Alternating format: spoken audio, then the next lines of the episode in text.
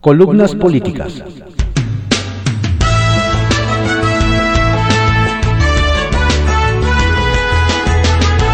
Continuamos con la audiosíntesis informativa de Adrián Ojeda Román, correspondiente a hoy, martes 5 de octubre de 2021.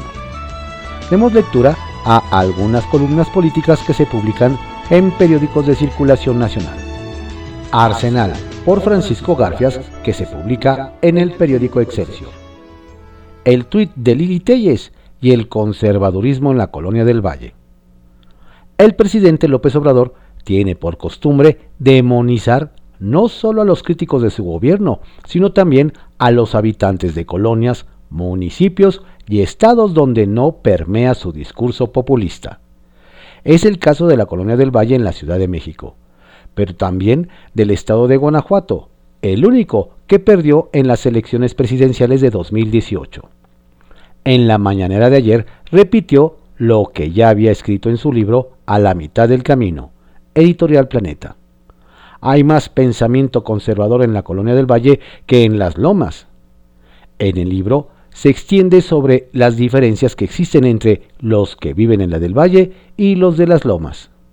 Aunque estos tienen más dinero, los menos afortunados son más refractarios al cambio, asegura en la mañana abundó que los que se oponen al cambio no son afortunadamente mayoría porque el pueblo no está de acuerdo con ese pensamiento que es sinónimo de egoísmo, de individualismo, también de corrupción, de clasismo, de racismo.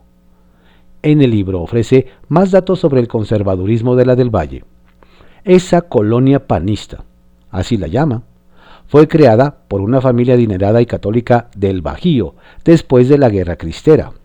El asunto es más profundo y no podría desentrañarse ni siquiera sabiendo que sus calles llevan el nombre de Félix Cuevas, cofundador de lo que hoy se conoce como Banamex, y otros destacados porfiristas, incluso el nombre del mismo dictador. Página 265.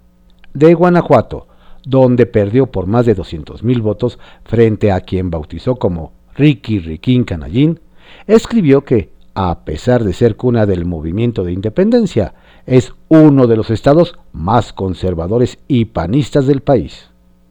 En el libro recuerda que, en una de tantas campañas, pensó que en el 2009 podía ganar la delegación, hoy Alcaldía Benito Juárez, donde se ubica la Colonia del Valle llevamos al mejor candidato imaginable, el maestro Bernardo Batis, panista de origen, por cierto, habitante de la del Valle.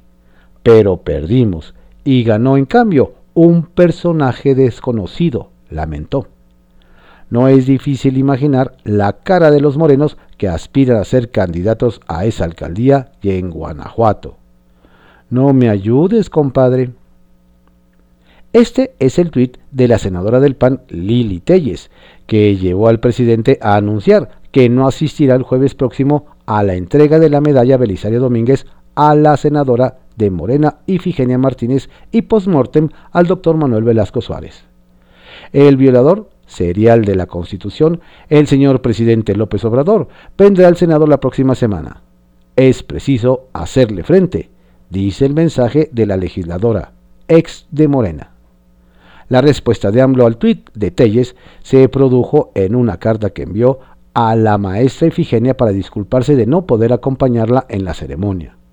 Explica, una senadora del bloque conservador está provocando que se me falta el respeto y considero que no debemos caer en ninguna provocación que ayude a la élite del poder económico y político, ni a sus empleados y voceros, escribió le informa que irá en su representación Adán Augusto López Hernández, titular de la Secretaría de Gobernación.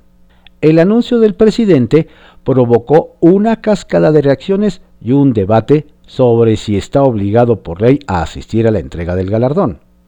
Apenas se enteró del anuncio, la senadora del PAN, Xochitl Gálvez, apareció en el patio del federalismo del Senado, pancarta en mano, con un mensaje al presidente.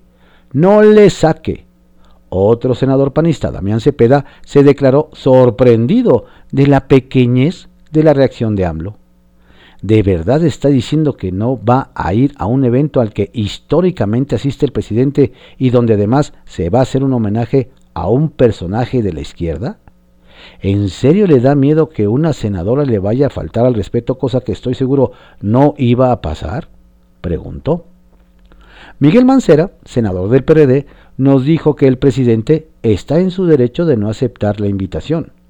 Respaldó sus palabras en el artículo 100 de la ley del Congreso que dice, a la sesión solemne se invitará al titular del poder del Ejecutivo Federal. Es estrictamente personal, de todas maneras se tiene que llevar a cabo la ceremonia.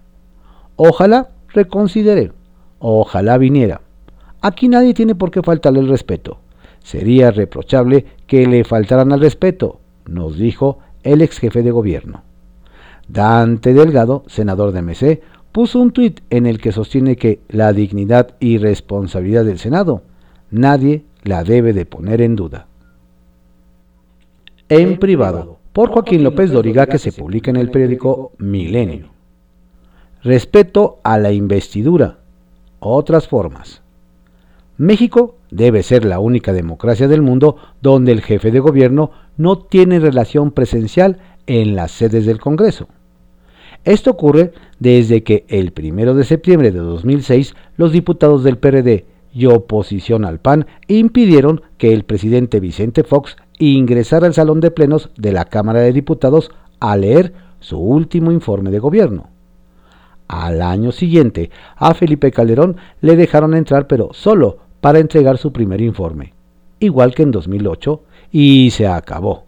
Aquel primero de septiembre fue la última vez que un presidente de México estuvo en el Salón de Sesiones de San Lázaro. A partir de entonces, los primeros de septiembre, el jefe del Ejecutivo en turno lee un mensaje. Calderón en el Auditorio Nacional y Enrique Peña Nieto y Andrés Manuel López Obrador en Palacio Nacional. Y sus respectivos secretarios de gobernación entregan el documento a los diputados. La única asistencia presidencial al Congreso se redujo a ser testigo de honor o de piedra para la entrega de la medalla Belisario Domínguez en el Senado. Pero este año ni eso. Ayer López Obrador anunció que no asistirá a la entrega de ese máximo reconocimiento a la maestra Ifigenia Martínez. Pasado mañana en el Senado para evitar, dijo, que le falten el respeto a la investidura presidencial de lo que culpó a la senadora Lili Telles, y yo creo que esa ausencia es un error. Es cierto que en 2006 Fox no asistió a la entrega al doctor Jesús Cumate y mandó a Carlos Abascal, su secretario de Gobernación. Pero López Obrador ha dicho siempre que él es diferente. Y además hay otras muchas formas más serias y cotidianas de no faltarle respeto a la investidura presidencial. Retales. 1. Handicap. El primer error de Marco Cortés fue agandallarse al PAN y su presidencia. El otro fue peor, leer la lista de sus precandidatos que en lugar de empoderarlos les contagió su debilidad. Y lo más grave, deslizar la candidatura de Ricardo Anaya para quien sigue operando. Al final, todo en apoyo al proyecto López Obradorista y su candidata Claudia Sheinbaum. 2. Primor partidos y bancadas de oposición se pronunciaron de inmediato contra la reforma energética presidencial. Todos, menos el PRI, que lo va a pensar. ¿Qué va a pensar Alejandro Moreno? Fue uno de los más entusiastas apoyadores con Peña Nieto y votó a favor. Igual se confirma la nueva y negada alineación del primor. Lo veremos en la votación. Y 3. Vítores. El vocero del presidente Jesús Ramírez tuiteó el domingo que el presidente salió entre vítores de la reunión en Puebla a la que dieron portazo damnificados inconformes por la falta de apoyos. Pero luego el presidente dijo que ese portazo fue porque la gente ya lo quiere ver. Y en este mes todos sus eventos serán multitudinarios para que nadie se quede con el pendiente de verlo. Circuito Interior por Héctor Moctezuma de León que se publica en el portal de cconoticias.info. ¿Una transformación con esos funcionarios? El presidente Andrés Manuel López Obrador o no conoce a los funcionarios que lo rodean o de plano se hace de la vista gorda. Porque hablar de la cuarta transformación con esos colaboradores, definitivamente, a ver quién le cree. El presidente llevó a su gabinete a personajes con una larga trayectoria, pero en los negocios al amparo del poder. Los casos del exconsejero jurídico de la presidencia Julio Scherer Ibarra y del director de la Comisión Federal de Electricidad Manuel Bartlett son claros ejemplos de quienes se aprovechan de sus cargos para sacar sus ambiciones económicas. En los tiempos de los priistas, los presidentes tenían muy claro quiénes eran sus colaboradores con fama de corruptos de alta escuela. Los dejaban robar porque, además, se reportaban con el jefe. Una cosa, nunca los defendían como lo hace ahora López Obrador cuando los pillan en sus triquiñuelas. Dejaban que ellos se defendieran. Un caso emblemático de alta corrupción en el sexenio pasado fue el de Gerardo Ruiz Esparza, que ocupó la titularidad de la Secretaría de Comunicaciones y Transportes, misma que había ocupado en el gobierno del Estado de México. Enrique Peña Nieto sabía muy bien con quién trataba y nunca saltó por él cuando lo atacaban por sus corruptelas. Julio Scherer Ibarra no es un bebé de brazos en eso de los negocios al amparo del poder es un personaje de ligas mayores en esos menesteres, pero el presidente lo tuvo muy cerca durante casi tres años en la coordinación jurídica con una gran influencia sobre otros funcionarios. Scherer nunca fue una blanca paloma, pero aún así el presidente López Obrador se lo llevó a Palacio Nacional desde donde continuó haciendo lo que él sabe, negocios, como aquel del azúcar, todo un fraude, pero que, gracias a la intervención de su padre, Julio Scherer García, quien habló con Carlos Salinas de Gortari, evitó que pisara la cárcel. ¿A poco no sabía López Obrador quién era Julio Scherer Ibarra?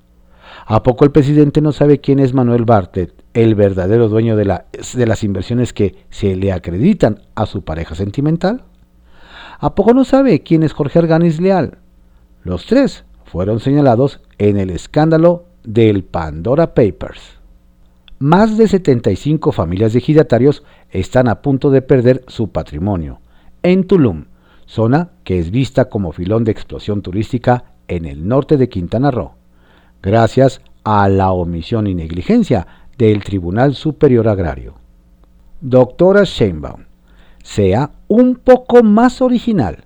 Deje de copiarle a su jefe con esa jalada de ¿quién pompó? para criticar a los alcaldes que hicieron fiesta en su toma de posesión.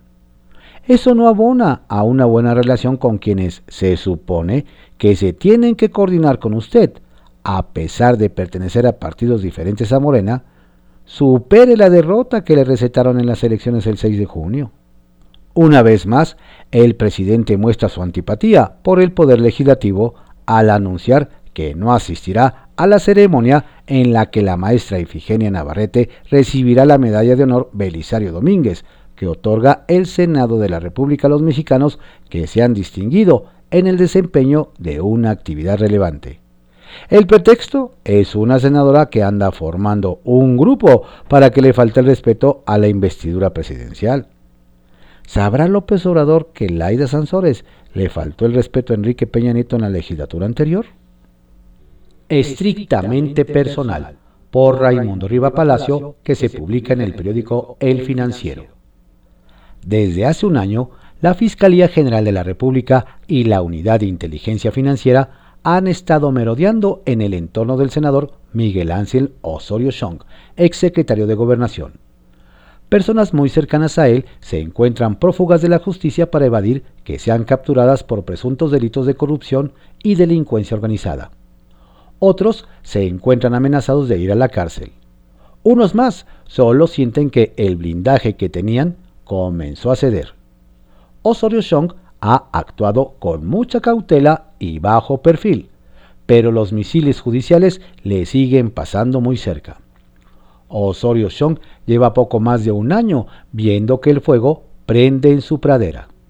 Lo más cerca que se le acercó fue en agosto del año pasado cuando se giró la orden de aprehensión en contra de Frida Martínez, con quien tiene una muy estrecha relación familiar y que fue del grupo de hidalguenses que llegó con él a la Secretaría de Gobernación.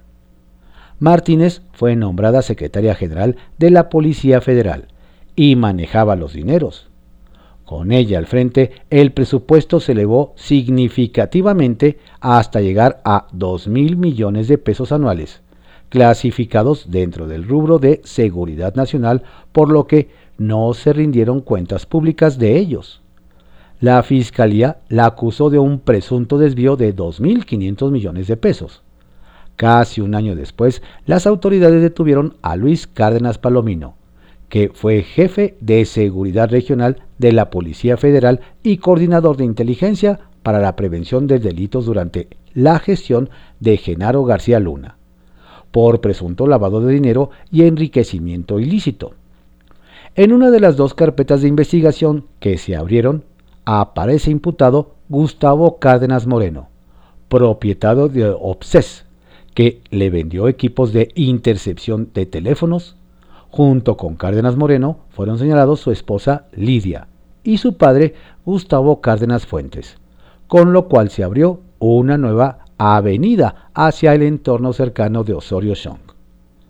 Cárdenas Fuentes es la figura prominente en otra investigación de la Unidad de Inteligencia Financiera en 2015, en contra de comercializadora de Moca y de Ismael Hernández Pichardo, que un día después de entregada el 8 de octubre de ese año, la Subprocuraduría especializada en investigaciones de delincuencia organizada de la entonces Procuraduría General de la República presentó una denuncia por presuntas operaciones con recursos de procedencia ilícita y falsificación de moneda. La denuncia muestra el mecanismo de triangulación de recursos ilegales por ciudades y países para que sea difícil rastrear su origen, utilizando empresas fantasmas y facturas falsas. De junio de 2013 a junio de 2015, precisa la querella, comercializadora de Moca registró operaciones en sus cuentas bancarias por más de 2 mil millones y medio de pesos que la unidad de inteligencia financiera consideró tenían un origen ilícito y que al terminar ese periodo habían sido retirados casi en su totalidad. La gran mayoría de las operaciones fue realizada en Villahermosa, pero también en la Ciudad de México, Acapulco, Mérida, Naucalpan y Huizquilucan.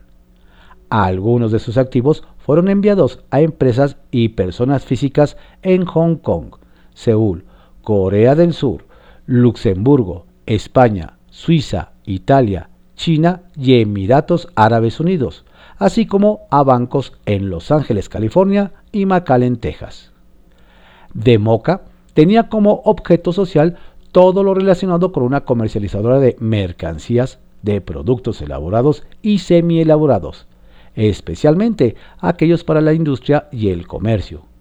Pero en la denuncia aparecen en la triangulación de recursos 26 empresas que van desde compañías especializadas en seguridad y armamento hasta una empresa para alimentos de mascotas en Aguascalientes, pasando por constructoras inmobiliarias, empresas de alquiler de aviones, de transporte de valores, servicios financieros y casas de, empeño.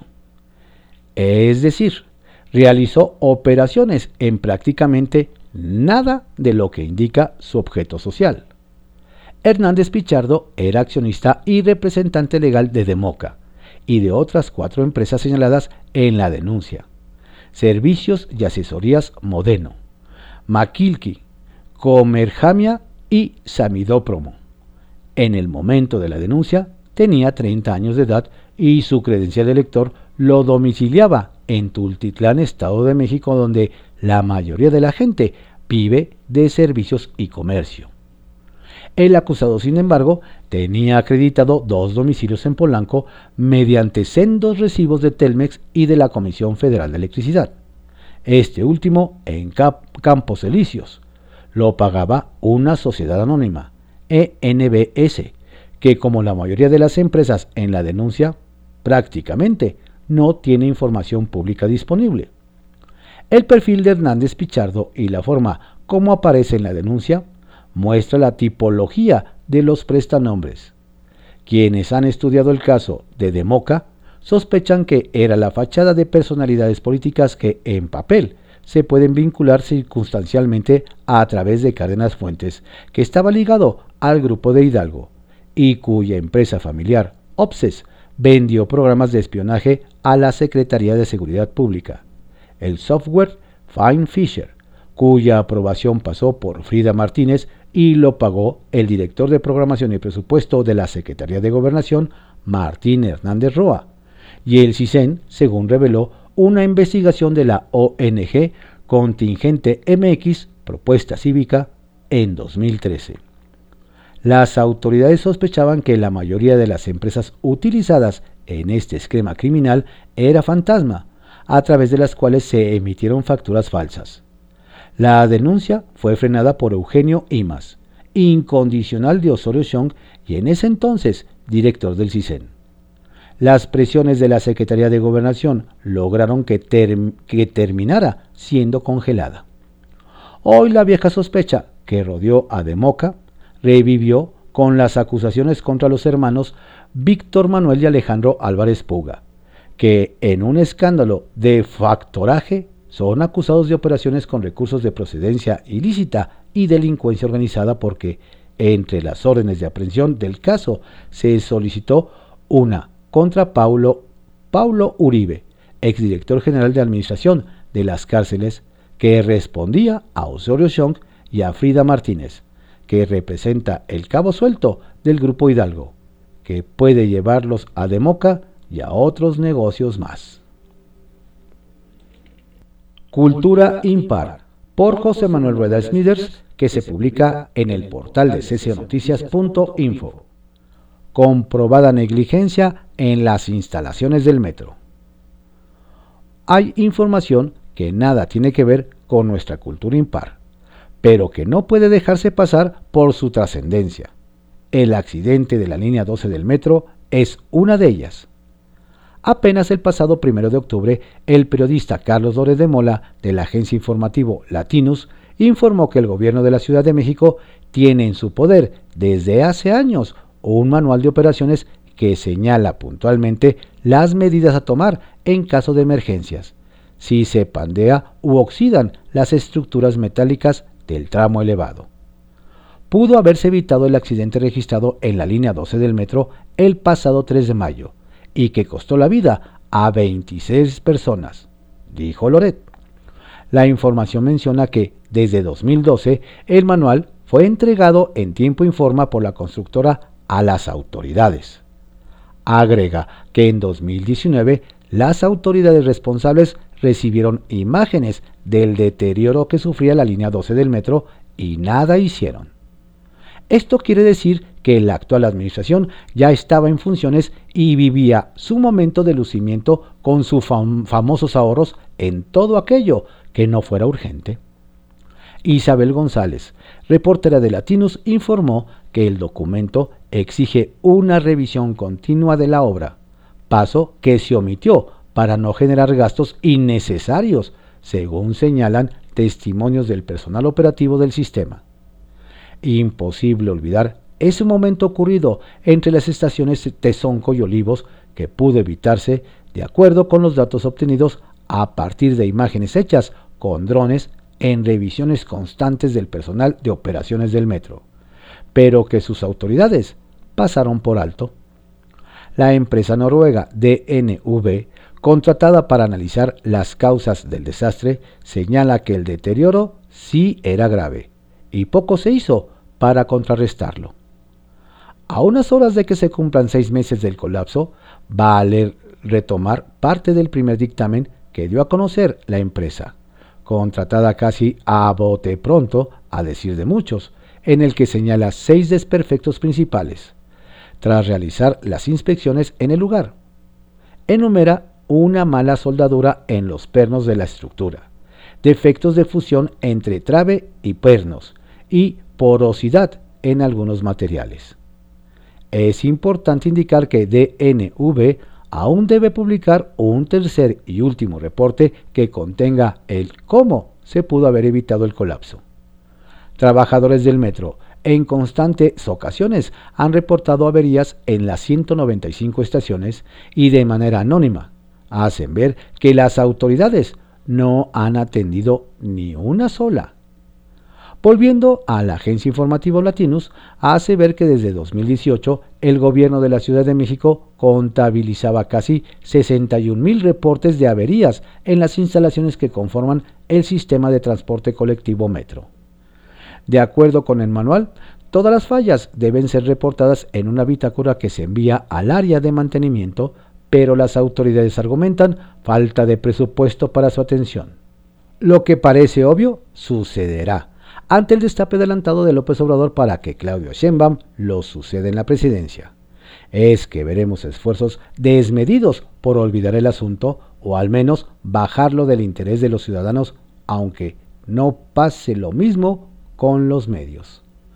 Para los dueños de esta administración de la 4T, más que un factor de estabilidad informativa, los medios son un estorbo. Pobres, allá ellos por pensar así. A los ciudadanos no se les puede engañar más. Alajero, por Marta Naya, que se publica en el periódico El Heraldo de México. Me puede mucho que no vaya el presidente. Viernes 1 de octubre, 11.47 de la mañana. Desde su iPhone, la senadora Lili Telles, del PAN, tuitea. El violador serial de la Constitución, el señor presidente López Obrador, vendrá al Senado la próxima semana es preciso hacerle frente. Sábado 2 de octubre, 10.28 de la noche. Pedro Miguel, colaborador cercano a AMLO, le apoyó en la elaboración de la guía ética, revisó el último libro del tabasqueño, y cuyos tweets suele citar asiduamente el presidente, retuitea una nota que retoma el, periodista Jorge Armando Rocha. Así. En entrevista con El País, el senador de Morena, Ricardo Monreal, asegura que ganará la interna para ser candidato presidencial y se dice simpatizante, pero independiente de AMLO. Nunca un subordinado incondicional. Y advierte, si no hay inclusión, habrá división, ruptura. Pedro Miguel hace un apunte al respecto en su retweet. Esa declaración tan desafortunada no le hace bien a la 4T ni a usted, senador Ricardo Monreal. Debería rectificar. Domingo 3 de octubre por la tarde.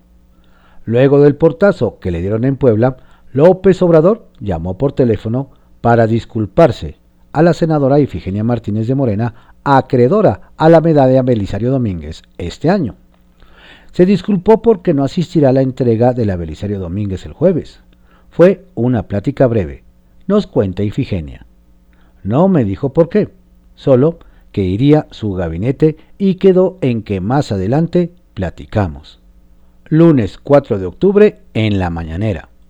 El presidente informa que no asistirá a la entrega de la máxima presea que otorga el Senado porque una legisladora, Lili Telles, convocó a que me falten el respeto ahí en el Senado y considero que no debemos caer en ninguna provocación que ayude a la élite del poder económico y político ni a sus empleados y voceros.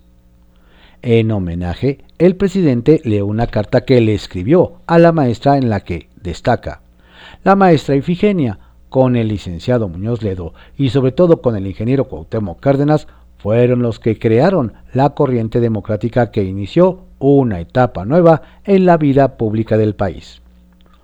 Unas horas después, la exdirectora de la Escuela de Economía de la UNAM nos confía, no me esperaba esto. Una de las características de la Belisario Domínguez es que el presidente asiste, atestigua. Me puede mucho que no vaya, pero entiendo que hay razones. Debe haber razones muy de fondo, más allá de lo expuesto, sugiere doña Ifigenia le da la vuelta a los últimos acontecimientos. En cuanto a Lili Telles, la legisladora que le echó a perder la fiesta, bromea. Mejor la hubieran encerrado una semana. Gemas. Obsequio del portavoz de Facebook en Twitter, Instagram y WhatsApp. Disculpe, algo funciona mal. Estamos trabajando en ello y lo solucionaremos tan pronto podamos. Historias de reportero por Carlos Dores de Mola que se publica en el periódico El Universal. Don San se acabó. Tres integrantes de su gabinete son señalados en los Pandora Papers y el presidente se limita a un que se investigue. Y pasa al siguiente tema. Sale un video de su hermano recibiendo fajos de billetes y responde, son aportaciones al movimiento. Sale otro video de otro hermano y se zafa diciendo que era un trato personal. Salen las 23 casas de Bartlett y dice que se va a aclarar el hijo de Bartlett vende ventiladores COVID a sobreprecio y pide iniciar una indagatoria. A la organización que reveló el escándalo, sus hijos se dan vida de magnates y sencillamente dice que él no responde por ellos. A cada escándalo, el presidente se sacude eficazmente la responsabilidad con un método que ya tiene muy ensayado. 1. Desdeña el asunto en un minuto a diferencia de otros temas en donde puede hablar por horas. 2. Suelta un que se investigue, pero nunca se investiga y nunca se llega a nada. 3. Sugiere que él responda, pero no obliga a la rendición de cuentas y se queda satisfecho con cualquier explicación. 4. Enmarca las denuncias en una campaña en su contra, asegurando que antes se cometían más delitos y con mayores montos. 5. Remata con el clásico Yo tengo la conciencia tranquila. Mi plumaje es de los que no se manchan. Y San se acabó. Con este sencillo método hemos visto reventar escándalo tras escándalo en su movimiento, en su partido, en su gabinete y hasta en su familia. El presidente no da la cara ni asume ninguna responsabilidad. Se esconde en el cómodo formato de las mañaneras para que no se le cuestione más y con eficaz desfachatez se le resbala. La más reciente danza fue con los Pandora Papers. Se denuncia que esconden fortunas en paraísos fiscales varios de sus colaboradores más cercanos. Julio Scherer, el más poderoso de los primeros tres años de su sexenio, ya no trabaja aquí. El secretario de Comunicaciones y Transportes, Jorge Arganis, eran solo 3 millones de pesos y al pobre hasta lo transaron. La pareja de 20 años de Manuel Bartlett no es Bartlett, es su pareja. Si un miembro del gabinete de Peña Nieto o de Calderón fuera salpicado por el escándalo así, si un hermano de alguno de ellos apareciera en videos recibiendo bolsas de cash, no quiero ni imaginar lo que estaría diciendo, y con justa razón. López Obrador, ¿Qué tan exigente es con la corrupción ajena? Sacia Morbos. 1. Y a juzgar por sus empleos anteriores, la que le lleve el dinero a la precandidata consentida, ¿también va a cantar las de Pandora? 2. Hoy presenta México Evalúa sus nuevos hallazgos 2020. 93% de delitos cometidos el año pasado no fueron denunciados o no fueron integrados en una carpeta de investigación.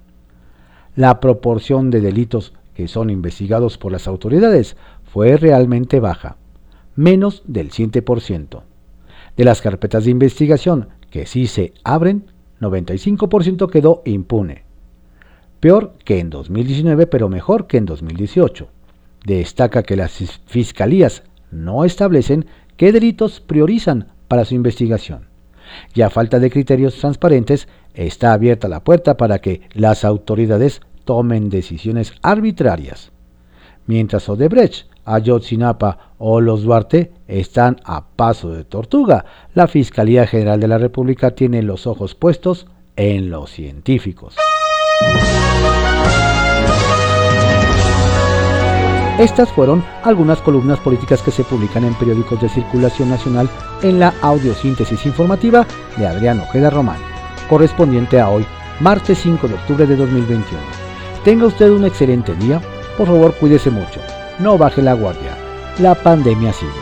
Saludos cordiales de su servidor Adrián Ojeda Castilla.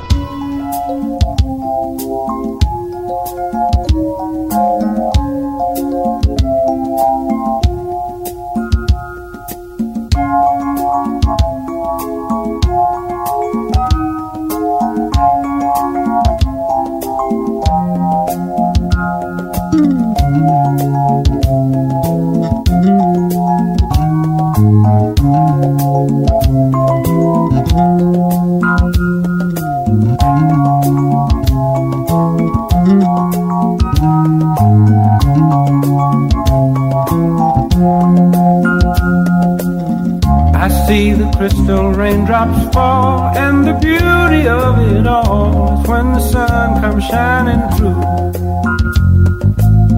To make those rainbows in my mind when I think of you sometime, and I want to spend some time with you. Just the two of us. We can make it if we try, just the two of us.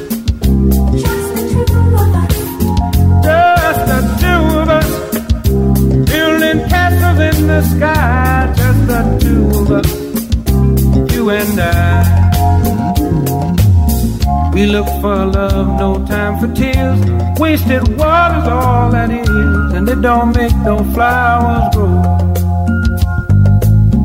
Good things might come to those who wait, but not for those who wait too late. We gotta go for all we know. Just the two of us it if we try, just the two of us. Just the two of us. Just the two of us. Building them castles in the sky, just the two of us. You and I.